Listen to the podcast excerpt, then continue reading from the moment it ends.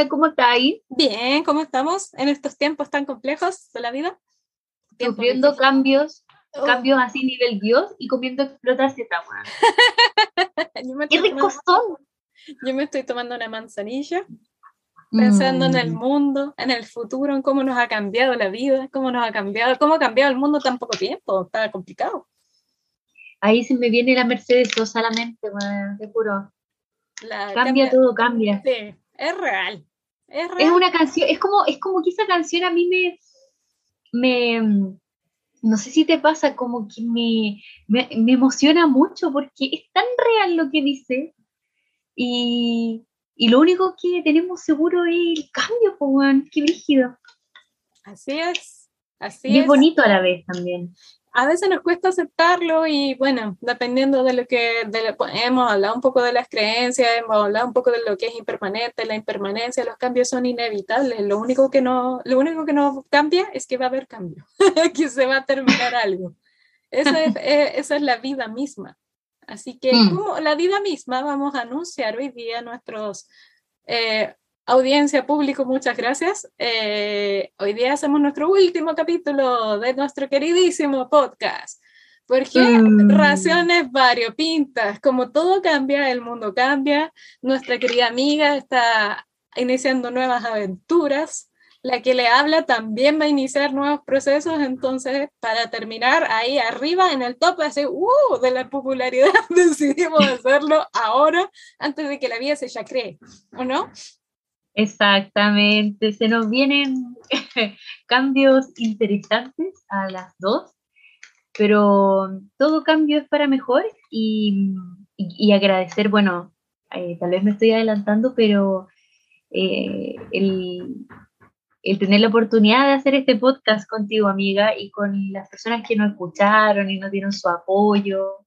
Em, Siento que crecimos, weona, ¿sabí? Sí, también cambiamos. Eh, pasamos por, nosotros tomamos esto en un proceso, en un tiempo que era muy complicado. Estábamos en pandemia, 100% cuarentena en algunos momentos, mucho estrés laboral, eh, personal, y dijimos, hagamos esto para poder salir a, flote. y bueno, pudimos entrevistar a mucha gente, conocimos muchas realidades, hablamos de un variopinto de temas, tratamos de cubrir muchas cosas, de entretener lo que más se podía, de reflexionar en torno a temas y bueno, creo que lo conseguimos bastante bien, humildemente hablando. Sí. Y vimos de todo un poquito, porque de eso se trataba el podcast, de todo un poquito. Así que... O sea, y partimos con una idea en que ver, no sé si la gente lo sabe, lo contamos en el primer capítulo. Ah, no. No, es que el primer capítulo es un... Es un, es un incógnito. Es un archivo secreto X. Si la gente lo quiere, pida por él. Era de otra cosa muy diferente, pero... Era como una precuela. Esto iba a llegar en algún Era el, el piloto. Era el piloto. El capítulo piloto. Sí. Así es. Oye, amiga, quería preguntarte algo en razón de la, de la finalización del podcast, eh, más no de nuestra amistad, eh, porque no, nunca jamás. No, no, no, no, no. Pensarán que habremos tenido algún problema y no, no es así. No, nosotros, no, nosotros, nosotras no nos agarramos de las mechas jamás. De hecho, nosotros nos conocimos, que sería bueno decirlo, y creo que lo dijimos una vez, nos conocimos en un contexto que era bastante arduo. Nosotros nos conocimos en una práctica de la universidad. donde estábamos las dos haciendo práctica para en un centro de una escuela especial, digamos, de autismo. Y pasaron muchas cosas porque estábamos, éramos practicantes, éramos pollitos, éramos muy jóvenes. De hecho, la Cami no tenía esos rulos fabulosos así empoderadísima. Como, no, no, no. Sí, pues, y yo también era un pollo chiquitito que no cachaba bien como... Así fue. Y Ale, sí, era y seca. Siempre te encontré seca, la Ale muy seca, sí, Pero yo te, a propósito de la marcha del 8M en ayer, te voy a contar una infidencia para que sepan más o menos y se hagan un perfil los que no conocen a la Cami, qué tipo de persona es. Fuertes declaraciones. ¿eh? Fuertes declaraciones. No eso que te dije que no.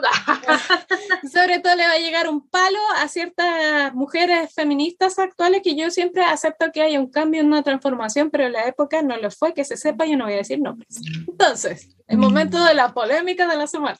En esa época yo estaba haciendo clases en un nivel muy chiquitito y el mismo colegio me ofreció hacer un nivel de adultos, adultos muy grandes. Entre medio de eso había muchos más cursos. Cuento corto, uno de los chicos que era estudiante me acosó. Y yo no sabía qué hacer, porque eran de las primeras prácticas iniciales, no sabía cómo hacerlo. Sí, pues, espérate, no he terminado, te voy a acordar. No hay ni idea. Sí, sí, te voy a acordar. Espérate, espérate, no ha llegado. Entonces, este chiquillo me rondaba la sala mientras yo le hacía clases a los más grandes y yo no sabía qué hacer. Este cabro tenía 24 años más o menos. Y yo tenía unos veintitantos también, pero estábamos en una relación de asimetría. Yo era la profe, él era el estudiante, etc. Y era de vida adulta, de, sí. de la parte adulta. Sí, sí, sí, sí. Mm. Entonces, yo en mi clase de práctica expuse esta situación y mi profe guía en, un tiempo donde el feminismo y la igualdad de género no era un tema muy, muy bien virado, no encontró nada mejor que ridiculizar mi situación. Llegó una compañera, que no voy a decir el nombre, que actualmente es muy feminista, se pone su pañuelito morado, y me dijo un comentario así como, ah, así como que andáis coqueteándole a los alumnos. Y yo iba a hacer clases, yo estaba haciendo una práctica, yo no hago esas cosas.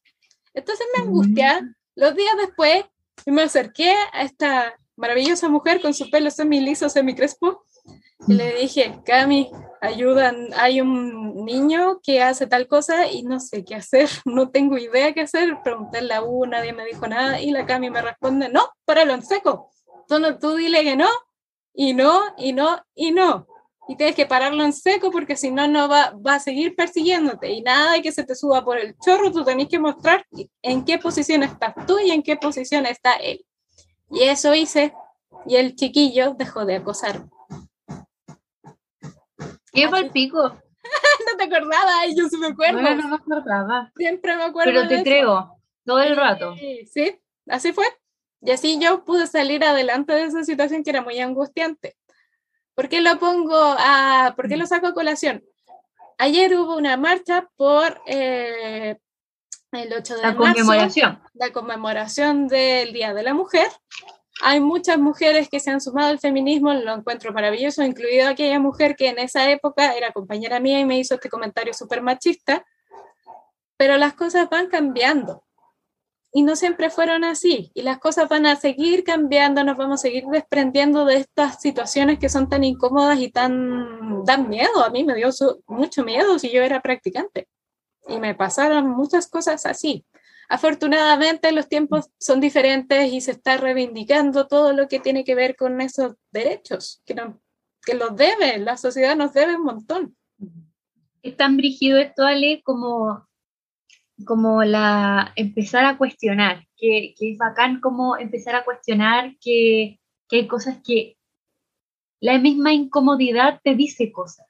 Yo he escuchado relatos de amigas, pacientes, etcétera, hasta mi, mi, propia historia, que es como, oye, es que me incomoda que me mires o que me miren o me toquen o me toques eh, de esta forma o me digas tal y tal cosa. Y a, veces como que nuestras abuelas, nuestras mamás que normalizaron lo que nuestras abuelas nunca se cuestionaron, es como, bueno, esa incomodidad, no, da lo mismo, si esta persona es muy cariñosa, ¿cierto? O este amigo es así, o esta persona, eh, hombre o mujer, es así, entonces, pero no, es bacán cuestionarse lo que me hace sentir incómoda porque por algo pasa y desnaturalizar todo tipo de violencia, no solamente en la mujer, porque también hay hombres que sufren violencia, pero lamentablemente, eh, eh, si es por temas como de porcentaje, que tenía el porcentaje, pero ahora no lo han trayendo conmigo, lo puedo develar después cuando suba el post en Instagram, eh, claramente es mucho más visible hacia el género femenino. Em, así que qué bacán poder eh, haber contribuido a tu paz mental. La verdad, amiga, no me acordaba. o sea, que yo, weona, como que bloqueo, wea, que me, que me, olvido, soy muy Doris para mis cosas. No importa. Mecanismo de defensa, ¿cachai? También tiene que ver con lo, con lo significativo, porque quizás para ti era súper sencilla la solución, y de hecho lo era, pero la que estaba padeciendo el problema era yo, y para mí era un temón, y era yo la que estaba paranoica, y yo estaba real paranoica porque este chico igual era, era grande, de postura, de cuerpo, de todo, y se paraba... Ya sé era, sí, ya me acordé Y se paraba fuera de mi, de la sala, de la puerta, para que él, yo supiera que él estaba ahí, yo estaba tratando de dar una clase, entonces igual era, era súper difícil. Sí, y no tenéis por qué saber cómo manejarlo, porque parece que a mí igual me pasó una situación así, y a mí mi profe de práctica como que me dijo esto, como que había que ser como bien con bueno, son personas que tienen necesidades educativas especiales, entendiendo, más no justificando la incomodidad, como hablábamos recién. Y, y claro, son herramientas que yo tenía en ese minuto que tú no tendrías por qué haber tenido. No, y de hecho, de hecho los académicos que me estaban guiando mi práctica tampoco las tenían ni les importaba. De hecho, si ustedes no saben, yo estudié en la PUCB, el Instituto de Música, y hay unos casos de acoso que, pucha, gracias a las coordinadoras que han habido feministas de la universidad, han salido a flote y las cosas cambiaron recién ahora cuando yo ya salí. Entonces no era tema, pues no era un tema, eso era como, ah, está haciendo pateleta porque es difícil. A mí lo que más me chocó esa vez, y lo voy a reiterar, no con ánimos de apuntar a esa persona, porque esa persona es muy querida para mí actualmente y ella es una activista, una feminista activa, pero en su época ella actuó de forma muy machista. Ella no, o sea, lo que ustedes llaman sororidad no existía. Aquí había que ponerle en evidencia y hacer chistes de algo que no era gracioso, era súper incómodo y terrible. Mm. Y eso es como, es como el machismo se mama en la leche también, pues a veces todas hemos caído en mayor o menor medida en comentarios machistas, porque, bueno, respiramos machismo, entonces... Estamos programados Pero no se justifica, como que también tú cuando vas creciendo tenés que hacer la pega de reflexionar sobre el discurso interno, de tus pensamientos, como que, ah, ¿cachaste esa weá? Me voy a reír igual, tal vez, porque una weá es ser sorora y la otra es ser simpática, y son dos cosas muy diferentes. Pero, bueno, es que hablando de la importancia de cuestionar las cosas, había una chica que era como perfil muy UDI, eh, que salió mucho en las redes sociales, que llamaba a ponerse el pañuelo celeste en vez del pañuelo morado por la Virgen María. Nada en contra de la Virgen María, ah, su historia es bien Nada en contra, no. Nos respetamos todas las bolas, pero ¿sabéis que a mí me llama mucho la atención? Es como. Bueno, eso es una. Aquí me voy a mandar las partes y si quieren me, me, me, funan, me da lo mismo, pero. Total, ya no vamos a estar al aire, así que filo. Ya no vamos a estar al aire, así que el último día nadie se Nadie se enoja. ¿Cómo no cuestionéis la religión, weón? Tu propia, como lo que profesáis, ¿cachai? Porque podéis estar de acuerdo con muchas cosas, pero no tenéis que estar de acuerdo con todo lo que te plantean. Pero obvio, pues es como tan contradictorio como algunos homosexuales que son ultracatólicos en una religión que los odia, básicamente, entonces no, no pegan ni junta, pero este tipo de gente existe hay contradicciones en todo. Hay, no sé, pues gente que es del Partido Socialista y Comunista y es hiper religioso, cosa que tampoco pega ni junta, se supone, pero existe. En Latinoamérica es súper común. Entonces. esta niña me llamaba mucho la atención porque lo decía con un fervor, weón. Ya, bacán, pero. Un convencimiento. ¿Cómo, cómo podéis relacionar, cómo así la relación de el enfoque derecho de la mujer con lo que profesa tu religión? Que es súper castradora con la mujer. No sé, no puedo responder. No entiendo, no, entiendo cómo así el cruce. Yo no sé cómo llegó a esa conclusión, me parece una persona muy creativa. Debería trabajar en marketing. Sin aprender. Puede ser una carrera del futuro, un futuro. Pero bueno, sí, no lo sé. Pero sí, yo también lo vi que como... Ok, bueno, y ayer fui con una mascarilla celeste a la marcha. Tú fuiste a marchar, me parece muy bien. Y a mí no me gustan las manifestaciones, pero lo respeto mucho. Yo me manifiesto de otras maneras, siempre. hago como, comillas, activismo de otra forma, pero siempre he respetado que se junten, que se hagan los actos, que se hagan las cosas, porque es valioso, es súper valioso. Así que... Con mucha, mucha cosa bacana ayer en las calles, como siempre, en verdad, yo he ido a varias marchas del 8M en Valpo, acá en Santiago, más en Valpo que en Santiago, y bueno, la puesta artística en las calles es increíble, la sinergia femenina es increíble, pero ayer, ayer, ya casi voy a funar a hueones machitos. Le vamos a poner el capítulo de la funa, parte 1. Sí, este es el capítulo así rígido, porque bueno, estábamos todos, todas marchando, habían guaguitas, mamás con sus hijos, con sus hijas, bebés, niños de todas las edades, y había un grupo de hombres que estaban lanzando piedras a las mujeres que estaban marchando. ¿Apito de qué? ¿Quién lo inventó? ¿Quién lo invitó? ¿Por qué fue? Nadie. Entonces, ¿qué en la casa? ¿Qué le pasa? Bueno, es que eso es lo mismo que todas nos preguntamos y era así como, oye, ¿qué onda? Si... Y ahí es esto de em, el pacto tácito masculino que a mí me encanta decirlo porque en verdad es como el miedo a perder el poder y el control. Hmm ven afectada su masculinidad por el hecho de que una mujer grite lo que siempre tuvo que haber sido, eso me emperra, debo decirlo. Y si usted me sigue o no sigue con la L y no está de acuerdo, bloqueenos. Sálgase, porque no vamos a poner pero no, en realidad yo encuentro que tienes razón, hay un, bueno, de hecho desde la canción de las tesis que decía el violador eres tú, eh, esa frase le resonaba a tanto hombre y que decía, pero ¿por qué dicen eso? Y tú lo miras y así como, ¿y tú eres acaso que te da tanto susto? ¿Ese es tu problema, amigo? Porque si no lo es, ¿qué te importa? ¿O estás encubriendo a uno? ¿Qué bola? Yo soy súper directa, perdón, y siempre he sido así, la Cami me conoce. Yo siempre les decía, le respondía lo mismo, o sea, tú eres violador. ¿Por qué te sientes tan violentado de repente?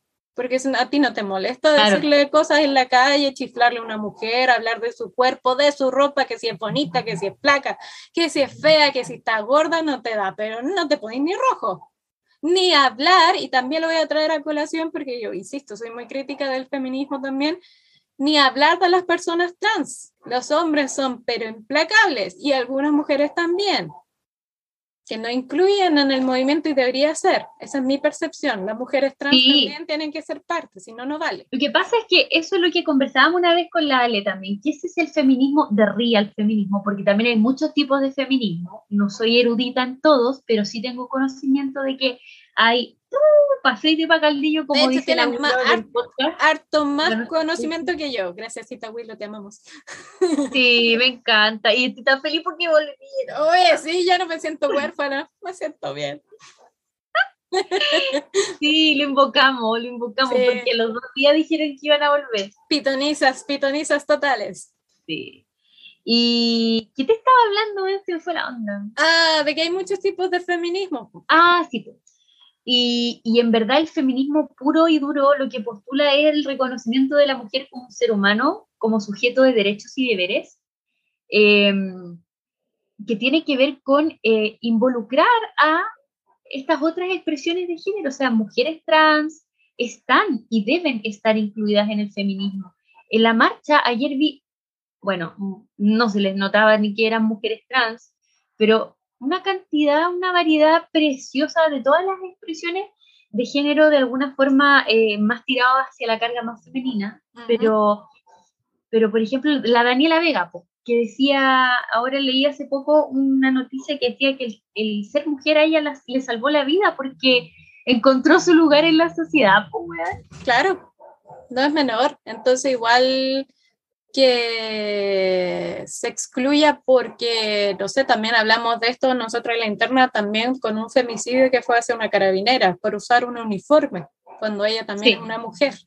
ella también es una mujer. Hay que cuestionárselo eso, hay que pensarlo bien. También he escuchado feministas que excluyen a las mujeres lesbianas. Tampoco corresponde, también son mujeres. ¿Por qué?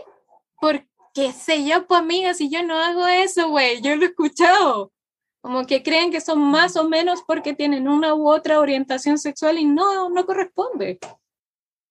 Lo que pasa es que, claro, por ejemplo, cuando uno está en las marchas y escucha la paca no es... ¿Sorora? Sorora, eh, o como era puta maraca, pero nunca paca, ¿cachai? Una así. Claro, eso sí, pero el otro no me acuerdo cómo era. El tema es que ahí, o sea, yo igual debo decirlo, no le voy a sacar el foto a la jeringa porque igual he caído en ese error, ¿cachai? Pero después cuando uno como que repiensa la, frase o la escucháis con más detenimiento, es como, claro, puesto que le pasó esto, o sea, igual son mujeres, igual son súper violentadas en la institución de los pacos, ahora, que ellas lo invisibilicen es diferente. Claro que sí, pero eso no quiere decir que no se les tenga que abrir y, extender la mano a ellas también. Y de hecho, quiero. Absolutamente debe, ser así. Linkearlo un poco con la contingencia mundial a propósito de que vamos, vamos a llegar al puerto, siempre llegamos, porque vamos a. Está tu gato atrás tuyo. Sí, el Teo por ahí. Hola. Saluda a la cámara, amigo. Qué lindo. Lo que iba a decir que tiene que ver un poco con la visión también de lo que está pasando en la guerra hoy día con Rusia y Ucrania. ¿Por qué lo traigo a colación? Porque hoy día le vamos a comentar por qué nosotros nos decidimos llamar 2 más 2 igual a 5. De dónde viene nuestro nombre, para que lo sepa. En el último capítulo, me parece. Me parece bastante bien. Por ahí dije, por ahí dije. en parte sí, pero también tiene que ver con el rol de las mujeres, porque hay, hay dos polos. Están las mujeres que están teniendo que salir de su país de forma forzosa con sus hijos solas, cruzar la frontera en el invierno completo y todo lo que eso implica. También están las mujeres que decidieron quedarse y tomar un arma. Esas mujeres mm. también existen. Acá en Occidente, convengamos que lo han hecho como propaganda, o sea, esto es heroico, épico, que gente más valiente, pero si ustedes... Romantizando la guerra, Pero si ustedes lo piensan, es un ejército que no es profesional, que se está enfrentando al ejército más profesional del mundo, que es el ruso. Entonces, no, amigo, cuando usted ve a la modelo ucraniana que no sé qué fue mi universo o llegó a mi universo, tomar la metralleta y verse fabulosa mientras la toma y no sé, que tengo entrenamiento, piénselo bien, piénselo bien, pero ese rol de mujeres existe, esas mujeres que decidieron pelear, sea como civiles, sea como del ejército, está, es real, son reales, son tan reales como las madres que decidieron agarrar a todos sus críos o incluso los hijos que no son de ellas y cruzar la frontera y arrancar también es real. Entonces no las mm. borremos porque no nos agrada un lado o el otro. Yo creo que hay que verlas a todas. No sé qué piensas tú. Y tanto las mujeres rusas también están sufriendo y parte de la población rusa, porque eh, si bien es cierto, hay, hay, de todo. Hay gente que apoya lo que está haciendo Putin, tanto de, de los mismos países como en otros países. Eh, no hay que cegarse, no porque eh, Putin no es Rusia, aunque pareciera que sí. Aunque él quiere, aunque lo quiere creer y lo dice, soy el elegido de Dios para salvar a Rusia, lo dice. No, se, puso, se psicotizó ese weón. Sí, eso se llama megalemanía, ¿no? ¿Sí? todo el rato, y un sociópata, o sea, el loco es un enfermo. Pero más allá de eso, es como, bueno, la gente que está viviendo en esos países, eh, es que es terrible, ¿cachai? Sí, pues, y no solamente hay guerras en esos territorios, también hay que decirlo, hay guerras en el mundo que no han parado jamás. Hay guerras que llevan años, años, años. Palestina. Por ejemplo, con Israel. Nunca se ha resuelto eso. Afganistán en su momento, que ahora ya básicamente cagó porque se la tomaron los talibanes. Y todas esas mujeres que quedaron ahí, esas mujeres que retrocedieron todos esos 10 años que habían logrado avanzar como al mínimo decente posible, decir, ya, puedo estudiar, me puedo vestir como yo quiero, puedo hablar, eh, de un día para otro, adiós. Qué Así de violento es. Entonces, y, por eso no alegamos, pues, ¿cachai? También por eso como, como hay un cartel ayer que me dejó mal, así, pero va bien, pero mal. pero mal. ¿Se entiende, cierto? Eh, que fue como eh, tener rabia es un privilegio. Sí, es real. O sea, miento, miento, miento, no hay que ver. No sentir rabia, ahí sí. No sentir rabia es un privilegio. Sí, ahora sí te canté, sí. Ahí tiene sentido, porque, bueno, es como la rabia que nosotras tenemos transgeneracionalmente, o sea, que viene histórica, no es, la, no es, no es una rabia que sientan los hombres. No, porque ellos viven de la otra vereda, les cuesta, de hecho, parece que les estuviéramos hablando como extraterrestres, como, oye, esta especie, ¿qué están diciendo? ¿Esto pasa? Sí, amigos, sí pasa, usted lo hace. Esa es la peor parte, cuando una persona común, un hombre que se dice decente de sí tú lo estás haciendo, tú lo haces. Ese creo que es el peor cortocircuito que tú le puedes hacer a un hombre, porque todos los hombres se dicen de bien, hasta que los pilláis en algo que no es tan bueno. Y hay de todo para que, algo que no está tan bueno. Desde mirar la fotito y decir, oh, guachita rica, le haría la... Y es un hombre decente. ¿O no? Desde mirar porno y decir, ay, sí le daría como caja porque tiene... Es una mujer, esa, esa es una mujer que está trabajando pero tú le darías como caja porque creí que es una cosa, pero tú eres un hombre decente. Y así podría seguir todo el capítulo, pero voy a parar para que no se ponga tan cuático esto. No, si igual nosotras somos terrible bélica. Mira, lo único importante como de esto de que tú decís como para no llegar a ese punto bélico es invitar al cuestionamiento, o sea, eh, que las mujeres que estamos criando eh, varones junto con nuestras parejas, porque la crianza debe ser una, eh, ¿cómo se? Una corresponsabilidad por ambos, que, que sea a través de, del feminismo, pero de este feminismo del que estamos hablando nosotras cuáles, no de la tergiversación del feminismo. Em, y a su vez, si usted comete algún, se cae en decir alguna de estas cosas que hemos planteado, que son bueno, más suaves, de hecho.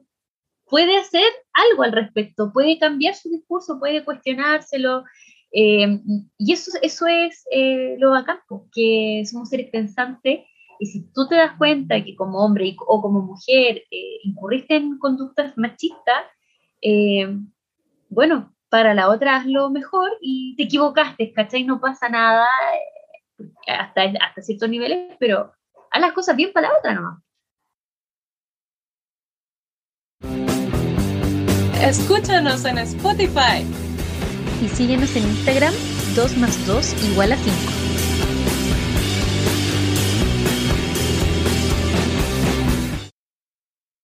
Sí, exacto. Y en este replantearse, voy a por fin llegar al punto del podcast de hoy. La. Cami dice que nosotros nos llamamos así por Radiohead, y es verdad, pero también es verdad que esta frase, 2 más 2 igual a 5, sale en un librito que se llama 1984. Hace algún tiempo este librito está citado hasta el hartajo en Facebook por cualquier compilación y cualquier cosa. En resumen, el libro es una distopía, hay un partido único, todos tienen que seguir el partido único, hay un gran hermano que les gusta observarlo todo, esa era la más que Putin, se Putin, Piñera. La que se usaba en Facebook, así como, ay, siempre nos están vigilando, no, ya, bueno, de ahí viene todo esto. Entonces yo voy a leer un pedacito donde aparece la frase y le vamos a tratar, tratar de hacer un link y una reflexión de lo que está pasando en el mundo y de lo que nosotros intentamos de hacer en el fondo. Voy a tratar de no trabarme. Voy a intentarlo. Dice, al contrario, dijo, eres tú quien no lo ha controlado, porque por eso estás aquí, porque careces de humildad y no sabes dominarte. No has querido aceptar que el precio de la cordura es la sumisión. Has preferido ser un loco, una minoría de uno solo. Solo la mente disciplinada puede ver la realidad, Winston. Tú crees que la realidad es algo objetivo, externo, que existe por derecho propio. También crees que la naturaleza de la realidad es evidente por sí misma. Cuando te engañas, crees que has visto algo, das por sentado que todo el mundo lo ve. Pero te aseguro, Winston, que la realidad no es externa. La realidad existe solo en la imaginación.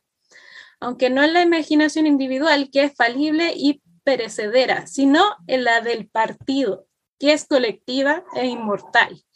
Lo que el partido diga que es cierto, es cierto. Es imposible ver la realidad si no es a través de los ojos del partido. Eso es lo que tienes que volver a aprender, Winston. Pero hace falta un acto de autodestrucción, un esfuerzo de la voluntad. Debes humillarte antes de volver a estar de acuerdo. Hizo una pausa como para dejar que sus palabras calaran más hondo. ¿Recuerdas haber escrito en tu diario, la libertad consiste en poder decir que dos más dos son cuatro? Sí, admitió Winston. O'Brien alzó la mano izquierda con el dorso hacia Winston, el pulgar oculto y los cuatro dedos extendidos. ¿Cuántos dedos hay aquí, Winston? Cuatro. Y si el partido dijera que no son cuatro, sino cinco, ¿cuántos habría? Cuatro. La palabra concluyó en una boqueada de dolor. La aguja del indicador había subido a 55. El cuerpo de Winston se había cubierto de sudor. El aire, le desgarraba los pulmones al tomar aliento y salía en profundos gemidos que no podía contener por más que apretara los dientes. O'Brien lo observó con los dedos aún extendidos. Bajó la palanca. En esta ocasión el dolor solo disminuyó un poco. ¿Cuántos dedos, Winston? Cuatro. La aguja subió a 60. ¿Cuántos dedos, Winston? Cuatro. Cuatro. ¿Qué quiere que diga? Cuatro. La aguja debía de haber vuelto a subir, pero Winston no la miró. El rostro tosco y serio y los cuatro dedos extendidos llenaban su campo de visión. Los dedos se alzaban como enormes pilares borrosos, que daban la impresión de vibrar, pero seguían siendo cuatro. ¡Cuatro! ¡Para, para! ¿Cómo puede seguir? ¡Cuatro, cuatro! ¿Cuántos dedos, Winston? ¡Cinco! ¡Cinco! ¡Cinco! No, Winston, así no vale, está mintiendo. Sigue creyendo que hay cuatro. ¿Cuántos dedos, por favor? Cuatro, cinco, cuatro, lo que tú quieras, pero para, ya por favor, por fin para a este dolor. Debo decir algo, que me encantó como leíste ese texto, eh, me llegó, me llegó ahí al corazón. Eh, Radiohead, que va muy ligado, ah, yo siempre voy a poner a Radiohead en la paleta. salve, Tom George, salve. Em, en su canción de 2 más 2 igual a 5, él hace esta crítica también a cómo la sociedad respira lo que naturalizamos, que es una violencia tácita. Así es. Eh, y hace la crítica también al, al sistema político eh, de Inglaterra. Entonces, y no solo de Inglaterra, sino que también en, otra, en otros países, en, muchas partes del mundo. Em, creo que con Ale tuvimos la motivación de poder llamar así el podcast porque también queríamos que fuera un espacio para desnaturalizar, para desmenuzar y deconstruir eh, las cosas que a algunos nos atormentan en común y otras que también nos invitan a luchar. Exacto. Usted sabe en su corazón que dos más dos son cuatro que no le digan lo contrario. Y va a haber mucha gente que lo va a hacer. Ha habido mucha gente que lo ha hecho. Tuvimos un Donald Trump, no se olviden. Tenemos un gobierno saliente que también lo intentó en octubre de 2019 y lo intentó en nuestras caras. No se olviden. Salió dos veces, dos veces. Sí, pero la segunda fue más bélica que la primera, según yo, sobre todo en el estallido social. Ahí fue, pero demasiado explícito lo que estaban tratando de hacer. Ahora tenemos una guerra donde hay un dictador, porque eso es lo que es, que está diciendo 2 más 2 igual a 5 y yo me voy a pasar por este terreno porque este terreno es mío. Y todo el resto sabemos que 2 más 2 igual a 4. Y siempre va a ser igual a 4. La matemática no se equivoca, señores.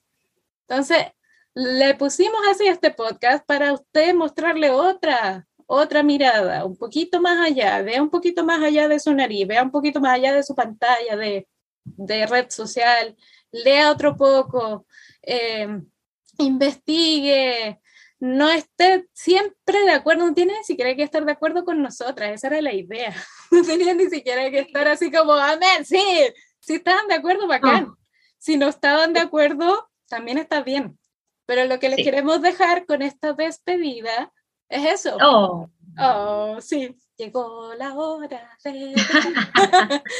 Vean más allá, investiguen más allá, si hay cosas que les dan inquietud y les hacen ruido, busquen información. Internet es la magia de la información, pero hay que darse la paja de buscar. Hay que leer todo, incluso lo que no nos Y de filtrar, y de filtrar lo que uno busca también. Hay que tratar de buscar todo, todo, incluso lo que a nosotros nos violenta un poco porque es la única manera de hacerse la película más completa. Nosotros vivimos una realidad súper acotada, sobre todo acá en Latinoamérica y en Chile.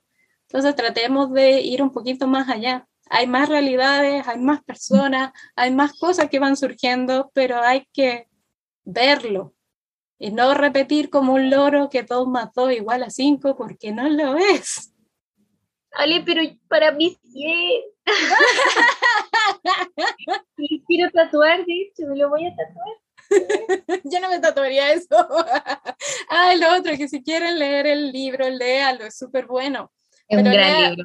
Pero léalo críticamente, no sé qué, con la frase hecha de Facebook de que oh, la vida es conspirativa y me están contra. Léalo, vale la pena. Léalo. No, pero si lo voy a hacer, me lo voy a tatuar, va a ser por eh, lo significante que es para mí esa crítica y también el podcast, Ale. Oh. Quiero aprovechar para agradecerte por, por la buena onda. eh, nos conocimos más, amiga, y eh, te quiero mucho. Sí, Yo, siempre me emociono, siempre Sí, es verdad. Pero está bien. soy la parte también. más llorona de nosotras, de las soy la más llorona, pero eh, gracias amiga por todo y gracias a los que nos ayudaron a construir este espacio, Sí, que a, son los que nos escuchan. A todos los que nos escuchan, a todos los que participaron, a ti por el tiempo, por la conversa, por la risa, por las tonteras, la media volada que de repente nos damos. Estuvo bueno el cumpleaños, como se dice. Sí, todo. Oye, y a nuestros invitados también muchas gracias por todo. Sí, por su tiempo, su paciencia con todas noso- con nosotras dos. Tuvimos tuve una de anécdotas técnicas que algún día desclasificaremos porque era llegaba a ser tragicómico, pero ellos nos tuvieron mucha paciencia, mucha buena disposición para estar, para darse el tiempo, para exponer su, su visión. Y en el fondo siempre les quisimos eh, dar información y entretener. A eso veníamos y cerramos este ciclo. No sabemos qué va a pasar en el futuro. Ojalá todo sea mejor para todos. No solamente los que vivimos acá, todos los que estamos en el mundo, todos los que tomamos nuevos rumbos, nuevos caminos y eso. Eh... Oh, habláis ahora vaya a poner la canción, ¿cierto? Ahora viene la canción. Se hace en edición, amigo. Amiga, un beso. Nos vemos. Hasta pronto. Hasta pronto. Mucho éxito a todos. Mucha fe. Tengan fe. Besos. Besitos.